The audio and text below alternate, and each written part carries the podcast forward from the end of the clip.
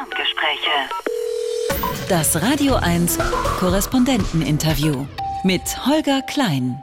In den USA gibt es mindestens zwei, wahrscheinlich mehr, wichtige Wahlen. Die Präsidentschaftswahl und die Halbzeitwahlen, die sogenannten Midterms. Vor zwei Jahren ist Joe Biden Präsident der Vereinigten Staaten geworden und Halbzeitwahl ist am 8. November. Da schalte ich doch mal in die US-amerikanische Hauptstadt Washington. Da sitzt seit knapp dreieinhalb Jahren die Julia Kastein und berichtet fröhlich vor sich hin, hoffe ich jedenfalls. Heute ist der 17. Oktober 2022. Hallo Julia. Ja, hallo, grüß dich. Meistens fröhlich, ja. Meistens fröhlich. Es, es gibt mehr als diese beiden wichtigen Wahlen, oder? Gouverneurswahlen sind wahrscheinlich mindestens so wichtig, oder? Ja, wobei die finden ja auch äh, größtenteils mit statt. Bei diesem äh, ersten Dienstag nach dem ersten Sonntag im November ist die Formel, glaube ich, immer im äh, jedes Jahr im Prinzip gibt es Wahlen, aber das sind die großen jetzt diese Halbzeitwahlen tatsächlich Gouverneurswahlen in vielen Bundesstaaten, Landesparlamente werden neu gewählt und ganz wichtig eben der äh, Kongress, beide Kammern im äh, Repräsentantenhaus mit 400 plus Abgeordneten werden alle neu gewählt oder wiedergewählt, je nachdem und im Senat. Da sind es 100 Senatoren, von denen wird äh, ein Drittel neu gewählt. Deren Amtszeit geht immer, geht immer sechs Jahre. Exkurs politisches System der USA. ja, welche, sorry, ein bisschen VHS muss welche sein. Welche Bedeutung haben Senat und Repräsentantenhaus? Also was, was, davon ist der Bundestag, der Bundesrat? Ist, ist das überhaupt vergleichbar mit, mit der Bundesrepublik? Also es ist nur sehr, sehr annähernd vergleichbar. Vielleicht in dem Sinne, dass tatsächlich das Repräsentantenhaus so eine Art Bundestag ist mit Abgeordneten eben aus allen Bundesstaaten. Das wären bei uns die Bundesländer.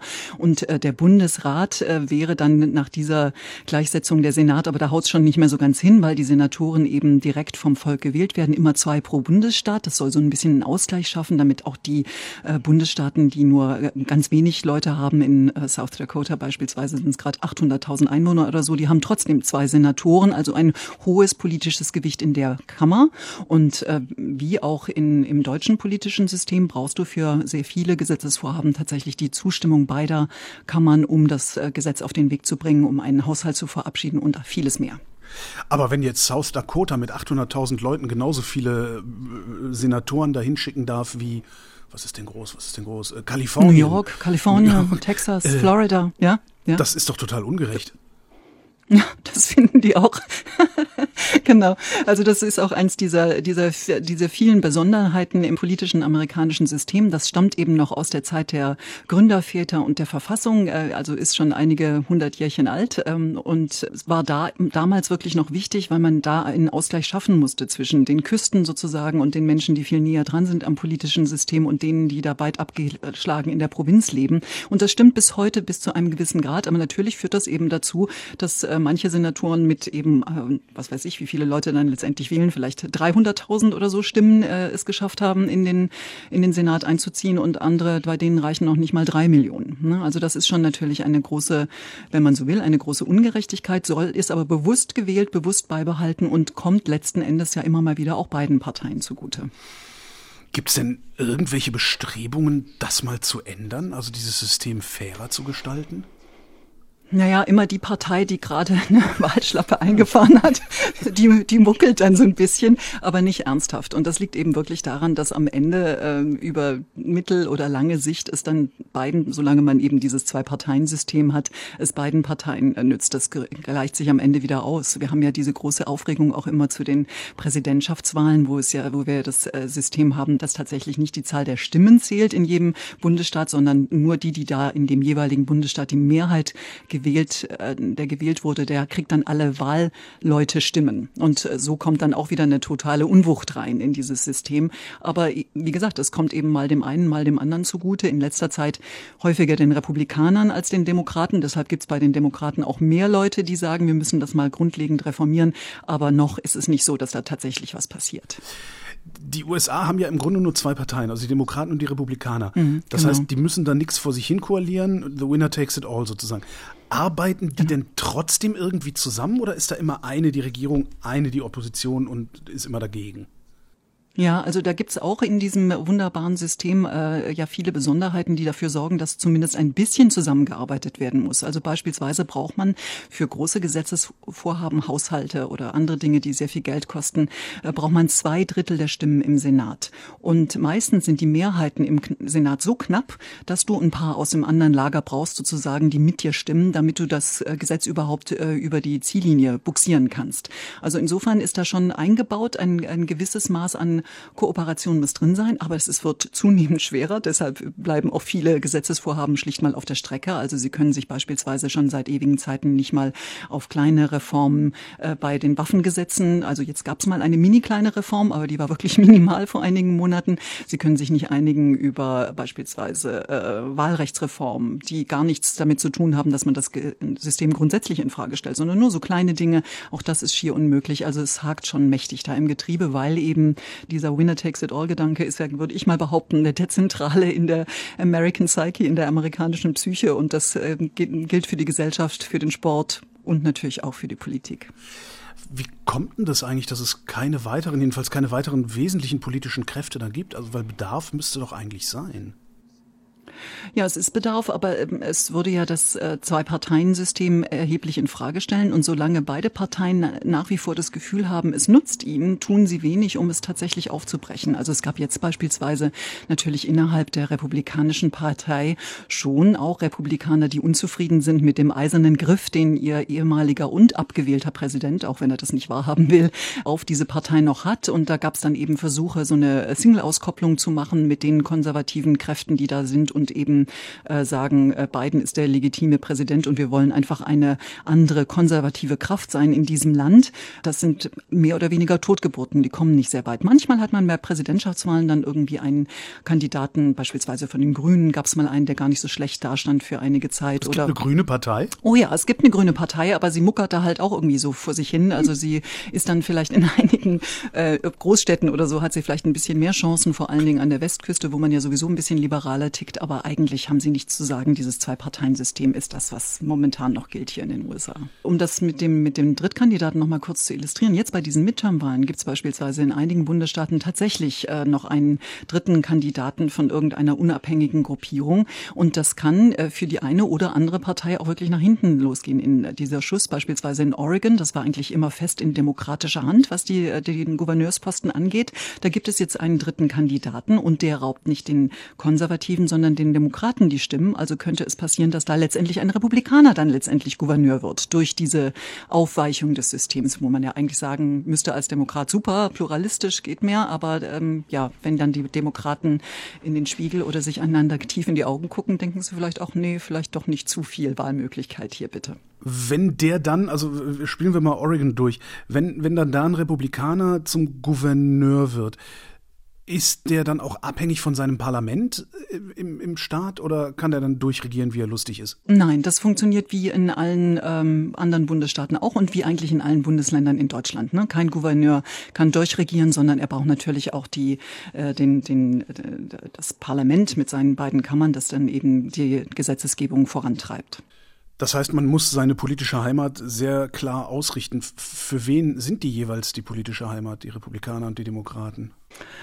Ja, das ist eine sehr gute Frage. Also ganz grob über den wirklich gröbsten Daumen gepeilt. Andersrum, mit welchen Themen machen die Parteien Wahlkampf? Vielleicht kann man es da. Ah ja, erkennen. da wären wir jetzt, da werden wir jetzt, ähm, ja genau, da wird's jetzt wirklich richtig spannend, weil da eben auch bei diesen Midterms wieder ein bisschen Bewegung reingekommen ist. Der große Aufreger vor allem Dingen auf der linken Seite, im liberalen Lager, bei den Frauen, ist vor allem bei den jungen Frauen, ist dieses Grundsatzurteil, das der oberste Gerichtshof in den USA ähm, im Sommer gekippt hat. Das war ein Grundrecht auf Abtreibung ziemlich lange, bis ähm, zur 22. bis 24. Schwangerschaftswoche, bis zu dem Moment, wo der Fötus auch außerhalb des Mutterleibes lebensfähig ist, also viel liberaler als in Deutschland beispielsweise. Das war das Grundrecht und das wurde aufgehoben. Und der, der äh, oberste Gerichtshof hat gesagt, die Bundesstaaten sollen das selbst regeln. Mit dem Ergebnis, dass in vielen Bundesstaaten Abtreibungen seither komplett ähm, illegal sind. Äh, noch nicht mal in einigen Bundesstaaten noch nicht mal mehr in Ausnahmefällen wie Vergewaltigung oder Inzest oder wenn das äh, Leben der Mutter in, äh, bedroht ist. Was machen die Frauen denn dann, wenn sie abtreiben wollen oder müssen, meinetwegen auch? Naja, also wenn Sie, wenn Sie das können, dann versuchen sie in einen Bundesstaat zu reisen, um dort die Abtreibung vornehmen zu lassen, in der Hoffnung, dass der Nachbarstaat ähm, ein liberaleres Abtreibungsrecht hat, wo sie dann ein bisschen mehr Zeit haben, ähm, einfach diesen, diesen Eingriff vornehmen zu lassen. Einige versuchen auch, sich über Online-Portale die Abtreibungspille einfach zu verschaffen und das dann eben ohne ärztliche Betreuung durchzuführen. Also da gibt es die eine oder andere Möglichkeit, aber viele Frauen sind wirklich in einer absoluten Notlage um das ein bisschen einordnen zu können, in den USA, ich habe jetzt die Zahlen nicht genau im Kopf, aber auf jeden Fall ist die Abtreibungsquote deutlich höher als in Deutschland. Also viel mehr Frauen treiben tatsächlich ab. Und vor allen Dingen sind es ähm, afroamerikanische Frauen, die schon mehrere Kinder haben. Das ist sozusagen die Bevölkerungsgruppe, die am häufigsten einen Abbruch vornehmen lässt und sehr häufig, weil sie sich ein weiteres Kind nicht leisten können, weil sie gar nicht wissen, wie sie das äh, durchbringen sollen. Also das ist jetzt nicht ein, äh, eine Lifestyle-Choice, sondern das ist für viele Frauen Frauen wirklich eine Frage, wie geht es mit ihrem Leben und dem Leben ihrer schon existierenden Kinder überhaupt weiter. Und dieses Thema reicht den Demokraten für einen Wahlkampf? Also das ist auf jeden Fall das Thema, das sie ein Stück weit wieder nach vorne gebracht hat. Normalerweise ist es so bei diesen Zwischenwahlen, wenn äh, die, die beiden Kammern, so ist es momentan, in der Hand einer Partei sind und das Präsidentschaftsamt auch. Das ist ja momentan so. Ne? Der, der Präsident, Joe Biden, ist ein Demokrat. Im Senat haben die Demokraten ganz knapp die Mehrheit und im Repräsentantenhaus mit einem kleinen Vorsprung. Wenn das die Ausgangslage ist, egal ob das jetzt Demokraten sind oder Republikaner, alles in einer Hand, dann gibt es bei den Zwischenwahlen in der Regel so eine Art Backlash. Dann ähm, verliert die äh, bislang regierende Partei mindestens eine, oft auch beide Kammern. Und jetzt waren eigentlich alle davon ausgegangen, wegen der Inflation, weil Joe Biden so unbeliebt ist, weil viele finden, das ist ein greiser Mann, der eigentlich nicht mehr klar reden kann und schon gar nicht regieren, ähm, war eigentlich die, die allgemeine Lesart, okay, das gibt eine rote Welle, rot ist die Farbe der Republikaner, die gewinnen bei diesen Zwischenwahlen haushoch. So, jetzt und auch, weil die Demokraten natürlich auch, also die demokratische Basis, die leiden ja natürlich auch unter der hohen Inflation die so ein großes Thema ist hier wie in Deutschland ja auch im Übrigen oder die Energiekosten und so weiter. Und äh, viele Themen betreffen auch Demokraten und sie hatten nicht das bekommen bisher, was sie sich von ihrem Präsidenten erwartet haben da war die Gefahr, dass sie nicht, tatsächlich nicht wählen gehen. Dann hätten die Republikaner vielleicht tatsächlich diese rote Welle auslösen können jetzt im November.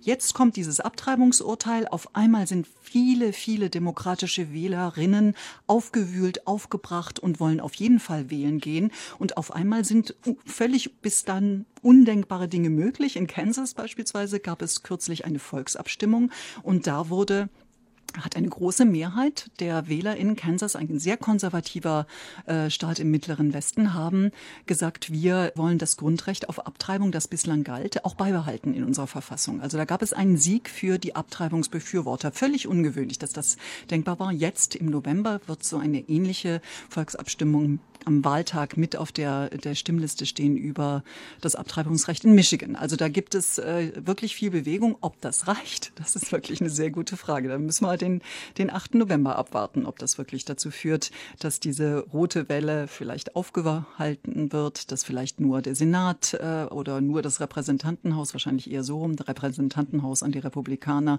und die Demokraten behalten ihre dünne Mehrheit im Senat. So könnte es ausgehen, könnte könnte man meinen, momentan nach jetzigem Stand. Und was halten denn die Republikaner dagegen? Womit machen die ihren Wahlkampf? Na, die setzen ganz stark auf dieses Thema Inflation. Und das ist ja eigentlich so die, so auch diese klassische Lesart amerikanischer Politik. Am Ende geht's um die Wirtschaftsthemen, ja.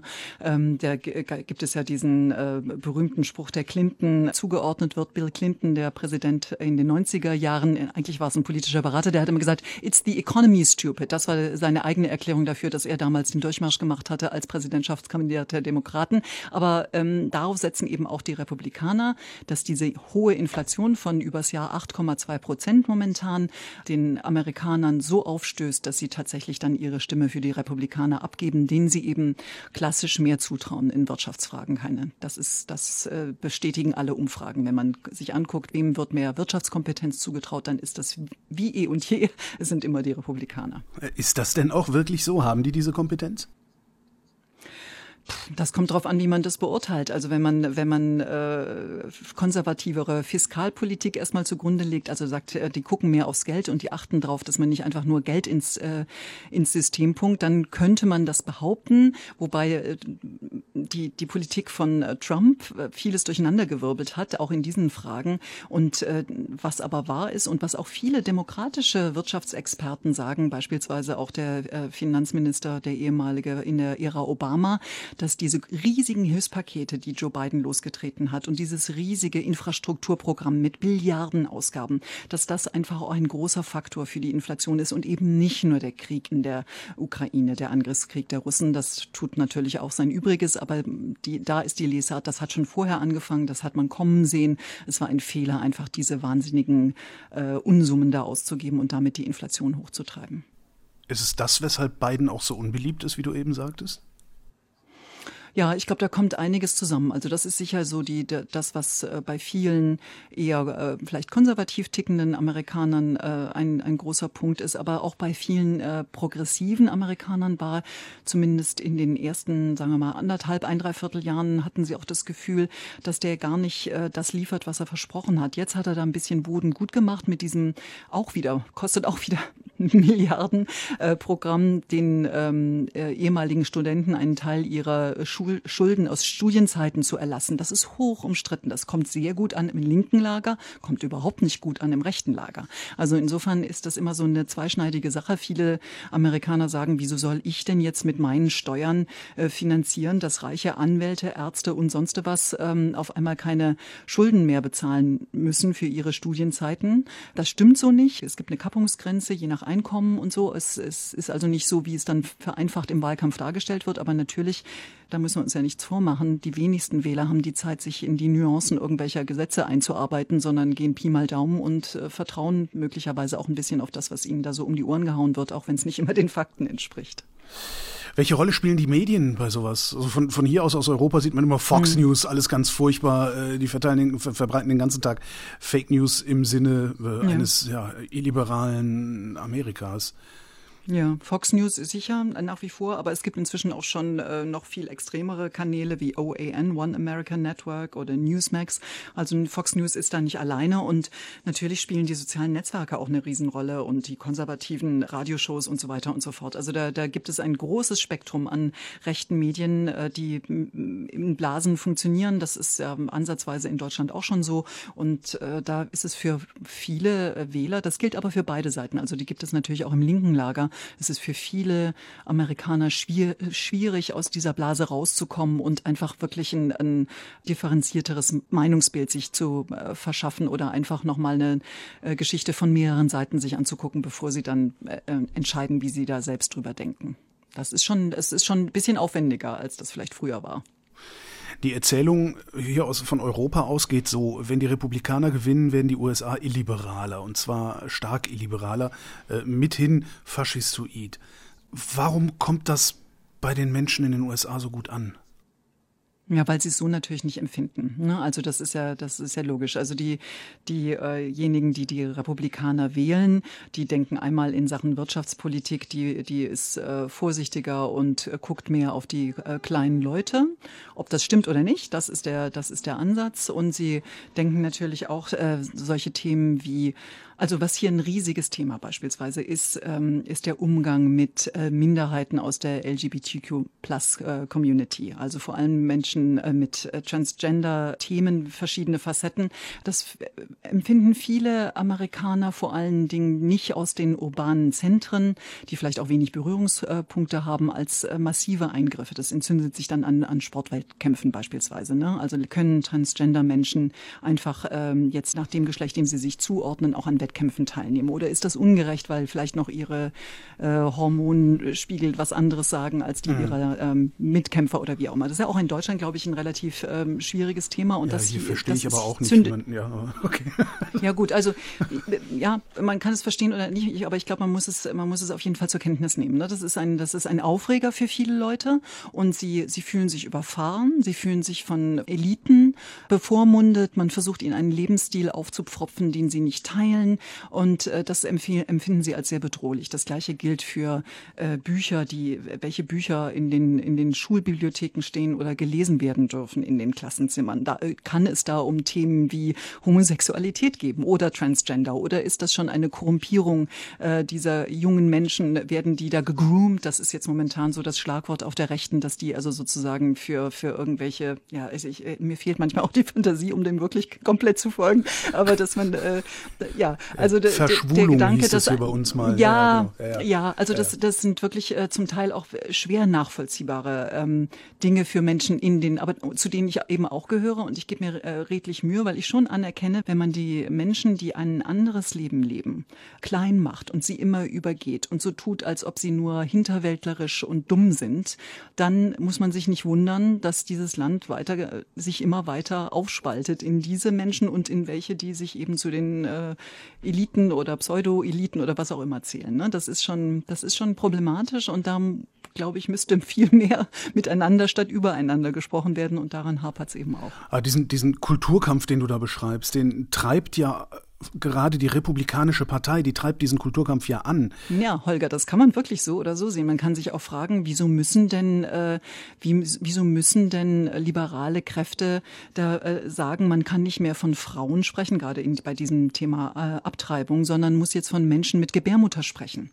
Da, da, da fassen sich einfach viele Menschen an den Kopf hier und sagen, hä, was soll das denn? Warum müssen äh, die, die äh, Eliten an den Universitäten an der Ost- und Westküste sozusagen die Sprachregelungen diktieren fürs ganze Land? Ja, da, also das, ich glaube, der Kulturkampf wird von beiden Seiten betrieben. Sind das denn überhaupt Sprachregelungen fürs ganze Land? Also es ist ja, es wird ja niemand gezwungen, nicht mehr Frau zu sagen. Das ist ja das grundsätzliche Missverständnis, wo ich von Parteien dann auch tatsächlich erwarten würde, dass sie sagen, nee, pass mal auf, wir wollen das hier, dass es demokratischer wird, dass es gleichberechtigter wird.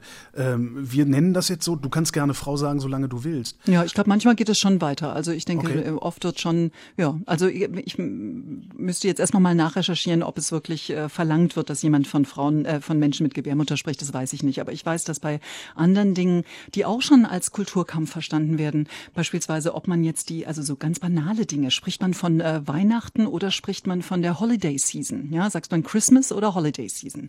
Solche Dinge. Ja, also wen, wen äh, grenzt man aus? Wen übergeht man? Äh, bei wem sagt man was, wo die Leute denken, ja, muss man es jetzt alles so kompliziert machen? Ja, also das ist schon, es ist schon komplex, glaube ich. Und nicht immer nur so einseitig die bösen, die bösen Republikaner. Hm. Das wolltest du jetzt nicht hören. nee, das wollte ich jetzt, also das wollte ich jetzt nicht, das schneide ich raus. ähm, äh, Heißt das, es wird gar nicht wirklich illiberaler, wenn die Republikaner da die Macht wieder kriegen? Also ich glaube, die, die äh, große Gefahr ähm, ist gar nicht also die ich jetzt momentan sehe oder äh, die, glaube ich, auch viele umtreibt und womit ich immer wieder konfrontiert werde, wenn ich mit Menschen rede, ist, äh, sie sorgen sich alle um die Demokratie. Nur was sie dann darunter verstehen, ist eben die Frage. Also im, im, im rechten Lager, würde ich mal sagen, im republikanischen Lager wird die Angst geschürt davor, dass das Wahlsystem nicht sicher sei und dass man es deshalb irgendwie sicherer machen müsste. Auf der demokratischen, auf der liberalen Seite wird das gesehen als der Versuch, Menschen das Wählen schwerer zu machen, Leute auszuschließen und vor allen Dingen das, was äh, Trump Trump ja versucht hat, was er nicht geschafft hat am 6. Januar ähm, vergangenen Jahres, nämlich das Ergebnis einer legitimen, fairen und durch unzählige Gerichte bestätigten Wahl anzuerkennen, dass das, wenn die Republikaner tatsächlich die Mehrheit haben an bestimmten Schaltstellen, ihre Leute positionieren können, dass das dann nicht mehr verhindert werden könnte. Und ich glaube, die Gefahr ist äh, real. Also das kann passieren. Wenn die Republikaner gewinnen, können sie also nie wieder verlieren? ja, in einen, äh, ja, also das, das äh, fällt mir schwer, diesen Gedanken zu Ende zu denken, muss ich ehrlich zugeben, weil es, weil es natürlich eigentlich fürchterlich ist. Ne? Aber ich glaube, sie können, hätten auf jeden Fall eine wesentlich bessere Ausgangslage, um das zu versuchen. Ja, also dann würden vielleicht tatsächlich äh, eben die, die Wahlleute, die ähm, nicht mehr bestimmt durch das Ergebnis der Wahl, sondern weil ein äh, von Republikanern dominiertes Gremium in dem jeweiligen Landesparlament das dann bestimmen kann. Ne? So. Das, äh, das ist schon problematisch, ja. Ist das auf dieser Abstraktionsebene ein Thema in den USA? Mhm. Ja, also das ist das ist auf jeden Fall. Ich meine, man hört es wirklich sehr häufig. Die Leute, äh, also in meinem Umfeld hier, das ist ja eine liberale Blase hier in Klar. Washington, man tut sich also sehr schwer, irgendwie Republikaner oder äh, sehr konservative Menschen zu finden, die, die kommen ständig damit an. Das ist quasi ihr erstes Thema, ne? dass sie da solche Angst davor haben, was da passiert. Ähm, wenn man dann hinguckt, ist es auch tatsächlich so, dass äh, Steve Bannon, der ist ja auch ein Begriff, der ehemalige mhm. Berater von ähm, Donald Trump. The most handsome guy in the liquor store. Ja. ja genau. Der hatte ähm, vor einiger Zeit eben diese, diese Initiative gestartet, äh, die Precinct Campaign, das also möglichst ähm, äh, Trump Anhänger in den Ortsvereinen sich engagieren, damit sie beispielsweise dann für diese Ortsvereine Wahlbeobachter sein können bei den Midterms und so weiter und so fort. Und diese, diese ähm, Kampagnen, das trägt tatsächlich auch schon Früchte. Das passiert in, in vielen Bundesstaaten, haben sie das geschafft. Und da muss man mal abwarten, was dann die Folgen sind. Und das heißt ja nicht, dass sie dann da alleine sitzen als Wahlbeobachter. Die Demokraten haben ja die gleiche Möglichkeit, das zu tun.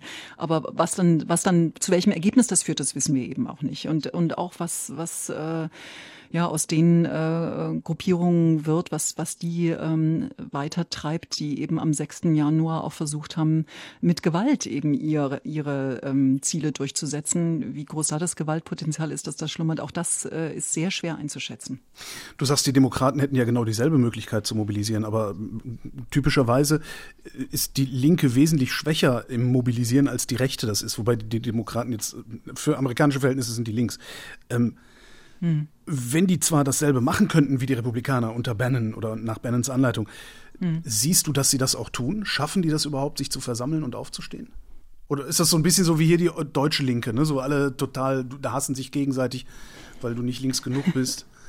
So. Ja, also es ist es, es gelingt immer mal in, in äh, Krisenzeiten sozusagen. Also ich glaube, Biden ist gewählt worden, weil tatsächlich diese dieses äh, sehr breit gefächerte und sich durchaus auch nicht einige progressive Lager oder linke Lager zusammengefunden hat, um diesen Präsidenten zu wählen. Genauso wie das bei Obama äh, davor äh, der Fall war. Ja, aber das äh, ist eben nicht durchgängig so. Jetzt, was ihm wirklich nochmal äh, Auftrieb gegeben hat, ist wirklich dieses Thema Abtreibung. Also da die die äh, Republikaner haben in den anderthalb Jahren vor diesen Midterms, also im Prinzip seit, den, äh, seit der letzten Präsidentschaftswahl, sehr viele neue Wähler ähm, mobilisieren können, die sich also eintragen haben lassen als Wähler für die in die in das Wählerverzeichnis für diese Zwischenwahlen. Und erst seit dem Urteil des Supreme Courts im Sommer haben die Demokraten ordentlich zugelegt. Also das ist richtig nochmal so eine Welle durchgegangen. Viele junge Frauen haben sich äh, mobilisieren lassen, äh, sich einzutragen und wollen also wählen gehen. Das ist schon so ein, da, da gibt es schon so ein Mobilisierungselement äh, auch auf der auf der linken Seite. Aber wie weit das trägt und ob das tatsächlich genügt, das ist wirklich, äh, muss man abwarten. Dazu kommt, dass dieses, äh, also wir, wir halten uns ständig mit diesen Komplexitäten auf. Es ist halt einfach kompliziert hier. Ähm, die, die, Wahl, die Zuschnitte der Wahlbezirke hier sind in, in was das Repräsentantenhaus angeht, ähm, durch das sogenannte Gerrymandering. Ja, also da können dann, äh, da werden die so zugeschnitten, dass schon der Ausgang einer Wahl einigermaßen klar ist, weil einfach der, äh, man vorhersehen kann, wie die Leute in diesem Wahlbezirk ticken. So. Also wie, wie, wie machen die das? Sagen die wirklich hier von, von Straße 1 bis Straße 3 ist jetzt ein Wahlbezirk, genau. Straße 4 ja. nicht, aber ja. ab Straße 5 wieder, weil in Straße so 4 wohnen die ganzen genau. Kommunisten. So ungefähr, genau. okay. Und äh, ja, nee, also und oder da wohnen die ganzen, also man sagt vielleicht nicht die ganzen Kommunisten, aber da, da wohnen die ganzen Afroamerikaner. Okay, die wählen ja nun eher, die wählen ja nun eher demokratisch. Okay, die äh, ziehen wir jetzt noch einen Teil hier rein und die anderen schieben wir darüber und dann sind die Chancen so besser. Und das Ergebnis ist dann einfach, dass am Ende jetzt bei diesen Zwischenwahlen von 400 plus Sitzen im Repräsentantenhaus nur gut 30 wirklich noch äh, sehr offen sind. Also wo Meinungsforscher sich unsicher sind, wie die Wahlen dort ausgehen. Ja, und alles bei allen anderen ist es einigermaßen klar. Also da, da sieht man mal, wie was für ein ja, was für ein Riesenland äh, letztendlich abhängig ist von den von ein paar Stimmen in ein paar Wahlbezirken. Also weil das eben nicht alles im Fluss ist und alles das Rad wird äh, alle zwei Jahre neu erfunden. So ist es nicht, sondern im Prinzip äh, ist es ein sehr fixiertes System mit kleinen Verschiebungen und äh, da muss man mal abwarten, wie groß oder klein die Verschiebungen dann am Ende wirklich sind. Wer macht denn eigentlich dieses Gerrymandering? Also wer legt es fest?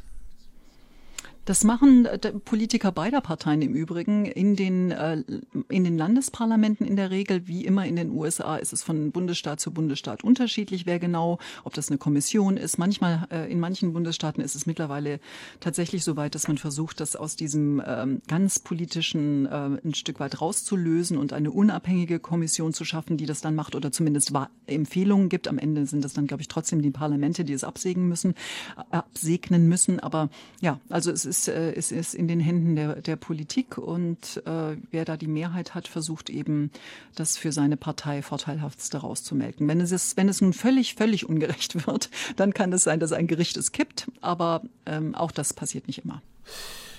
Wir haben ihn eben ganz kurz erwähnt, Donald Trump, den ehemaligen Präsidenten der Vereinigten Staaten. Ähm, wie groß ist dessen Einfluss eigentlich im Moment auf die Wahlen, auf seine Partei? Ist es überhaupt noch seine Partei? Ja, also äh, es ist es ist seine Partei. Also das äh, glaube ich muss man sagen, weil er hat es ja bei diesen äh, Vorwahlen, also da wenn die Kandid äh, wenn die Parteien ihre Kandidaten festlegen, das ist auch ein sehr aufwendiger langer Prozess mit Vorwahlen in den einzelnen Bundesstaaten.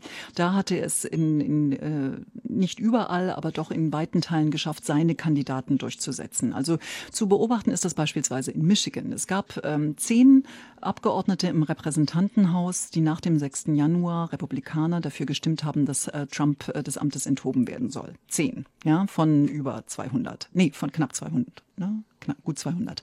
Und äh, einer von diesen zehn war Abgeordneter in Michigan. Der ist in den Vorwahlen abgesägt worden und ersetzt durch einen strammen Trump-Anhänger. Bis vor kurzem schien klar, der Trump-Anhänger wird diesen sehr konservativ gesprägten äh, Landstrich auch ähm, gewinnen, keine Frage. Momentan ist da wieder ein bisschen Bewegung drin. Das ist noch nicht ganz so sicher. Jetzt haben, hat die demokratische Gegenkandidatin scheint eine kleine Chance zu haben. Mal sehen, wie es ausgeht. Aber klar ist auf jeden Fall, der Kandidat, der Kandidat dort ist ein Trump-Anhänger und insgesamt äh, geht eine Mehrheit der ähm, republikanischen Kandidaten, die da ähm, von, von den äh, Landesebene bis eben zur Bundesebene sich als Kandidaten haben aufstehen lassen, äh, finden, dass äh, Biden nicht der legitime Präsident ist, weil bei diesen Wahlen nicht was koscher war. Und das ist natürlich eine, das ist Trumps Agenda. Das ist jetzt nicht unbedingt demokratieförderlich. Ne? Also falls diese Leute, falls diese Leute an die Macht kommen, werden sie mutmaßlich ja. alles dafür tun, dass solche Leute wie Trump genau. nie wieder die Macht abgeben müssen. Das und äh, die andere Frage ist eben auch, was ist, wenn sie nicht gewählt werden? Also äh, nehmen Sie es dann hin. Ja, was ja. was äh, passiert denn dann, wenn bei diesen äh, Zwischenwahlen das Ergebnis eben nicht so ist, wie Sie sich das ausgemalt haben? Also wenn die die Mehrheitsverhältnisse irgendwo sehr knapp sind, haben, was erleben wir dann? Ne? Dann wird überall wahrscheinlich nachgezählt, dann geht es wieder durch die Instanzen, aber vielleicht führt es auch in der einen oder anderen Form wieder zu einer Wiederholung des 6. Januars. Ne? Das wissen wir nicht. Also das kann, ist alles möglich. Apropos 6. Januar. Warum steht Trump noch nicht vor Gericht? Das sieht von hier aus so aus, als wäre das glasklar, ein glasklarer Fall, dass, dass, der, dass der vor Gericht kommt und eingelocht wird im Zweifelsfall. Ist das gar nicht so klar? Mm, nee, so klar ist es nicht. Und ich glaube, das liegt daran, dass die diese Hürde, einen ehemaligen Präsidenten anzuklagen und äh, dann darauf zu warten, dass er auch verurteilt wird, sehr hoch ist für das Justizministerium. Das ist ja letztendlich die Entscheidung, die tatsächlich das Justizministerium treffen muss hier in den USA. Sie sammeln äh, Indizien und Beweise. Sie haben da sehr viel Unterstützung bekommen von diesem Untersuchungsausschuss zum 6. Januar, äh, der allerdings ja von den Demokraten dominiert ist. Da sind zwar äh, zwei Republikaner mit dabei, aber das sind eben welche, bei denen außer Frage steht, dass sie alles, was Trump da gemacht hat, ablehnen und äh, für eine größte Gefahr für die Demokratie halten. Äh, das heißt, das heißt, im republikanischen Lager ist dieser Untersuchungsausschuss äh, nicht akzeptiert, ja, also steht schon mal in Frage. Und das Justizministerium braucht wirklich Anklagepunkte, die sie hieb- und stichfest belegen können. In einem Verfahren sind die, die Hürden dafür wesentlich höher als äh, eben im Gerichtssaal der öffentlichen Meinung. Da ist es ein bisschen einfacher. Ne? Ja, und vor allen Dingen, was passiert, wenn er freigesprochen wird. Ne? Und ich glaube eben, das ist genau der Punkt. Sie werden nicht äh, Anklage erheben, wenn sie sie sich nicht 150-prozentig sicher sind, dass sie tatsächlich auch eine Verurteilung herbeiführen wollen, weil auch der, der politische Preis ist viel zu hoch. Weil wenn sich Trump dann natürlich zu Recht hinstellen kann und sagen, äh, Russia Hoax, Witch Hunt, Impeachment 1, Impeachment 2 und so weiter, dann kommt diese ganze Litanei und dann auch noch der Freispruch für den 6. Januar, was auch immer dann der Anklagepunkt wäre. Also ob, ob man tatsächlich ihm ein, beispielsweise eine Verschwörung äh, zum, zum Aufstand nachweisen kann, da würde ich mal, und das tun auch die meisten Experten hier, äh, die äh, ein großes Fragezeichen dran machen. Aber es gibt vielleicht andere Anklagepunkte, wo die Beweisführung ein bisschen einfacher wäre. Und das kann dann noch passieren. Aber die Frage ist eben auch, wann? vor den Midterms vermutlich nicht mehr. Danach, wenn er sich dann möglicherweise wieder als Kandidat erklärt, das steht ja auch noch aus, dass er sagt, ich trete, ich trete 2024 wieder an, Will man dann wirklich einen, den Kandidaten einer politischen Partei anklagen? Also das, dann wird es ja sehr nochmal zusätzlich politisiert, das ganze Verfahren. Ne? Also es ist schon ziemlich äh, komplex. So, Trump, die Parteien, die Wahlen, äh, das, das, das sind so Sachen, die kriegt man so mit, wenn man in Europa sitzt und die USA sich anguckt. Dann kriegt man noch ein bisschen mit Waffenlieferungen an die Ukraine. Äh, neue Sicherheitsstrategie, China ist jetzt der einzig ernstzunehmende Gegner. Worüber reden die USA denn eigentlich sonst noch so? Das kann doch nicht sein, dass so ein riesiges Land nur so eine Handvoll Themen hat, oder? Nee, also ich glaube, äh, äh, in jeder Region gibt es sicher dann noch eigene Themen. Also sicher geht es in einigen Regionen, wo äh, Dürre ein großes Thema ist, geht es sicher um den Klimawandel auch. Ne? Vielleicht nicht in dem Maße, wie wir da, wie die, diese Debatten kennen in Deutschland, aber natürlich werden diese Diskussionen auch geführt. Oder es geht um die, die Wasserqualität und es geht um bezahlbaren Wohnraum. Es geht um überhaupt natürlich Preise, hatten wir ja schon das Thema Inflation. Es geht um Bildung. Was äh, wie, wie kriegen wir das besser hin? Es geht um, um, um das ganze Gesundheitswesen. Wie, wie schaffen wir es, mehr äh, Pflegekräfte einzustellen, ne? weil auch da ja ein Mangel herrscht. Und ähm, es gibt viele, viele Themen. Auch Corona ist vielleicht ein kleines bisschen ganz am Rande noch Thema, wenn auch natürlich nicht mehr annähernd so massiv. Also es gibt viele, viele Themen und weil es so ein diverses Land gibt, fallen mir jetzt wahrscheinlich von den allerwichtigsten gar nicht mal die Hälfte ein. Ja, aber es, es gibt viele Themen, keine Frage. Auch wenn das jetzt eben mit der Draufbrille hier aus aus, der Blase Washington äh, reduziert wird, eben auf die, die du genannt hast im Prinzip. Ja. Verstellt das den Blick, in Washington zu sitzen? Ja, es wäre toll, wenn man viel mehr raus könnte. Das ist keine Frage. Ja. Also ich glaube, die das, das richtige, also das ist natürlich Quatsch, hier ist natürlich auch richtiges Amerika, aber ähm, das facettenreiche Amerika, das, das erlebt man eben wirklich nur, wenn man äh, im Land unterwegs ist. Ich freue mich schon riesig, dass ich jetzt noch vor diesen Vorwahlen noch nach Michigan komme.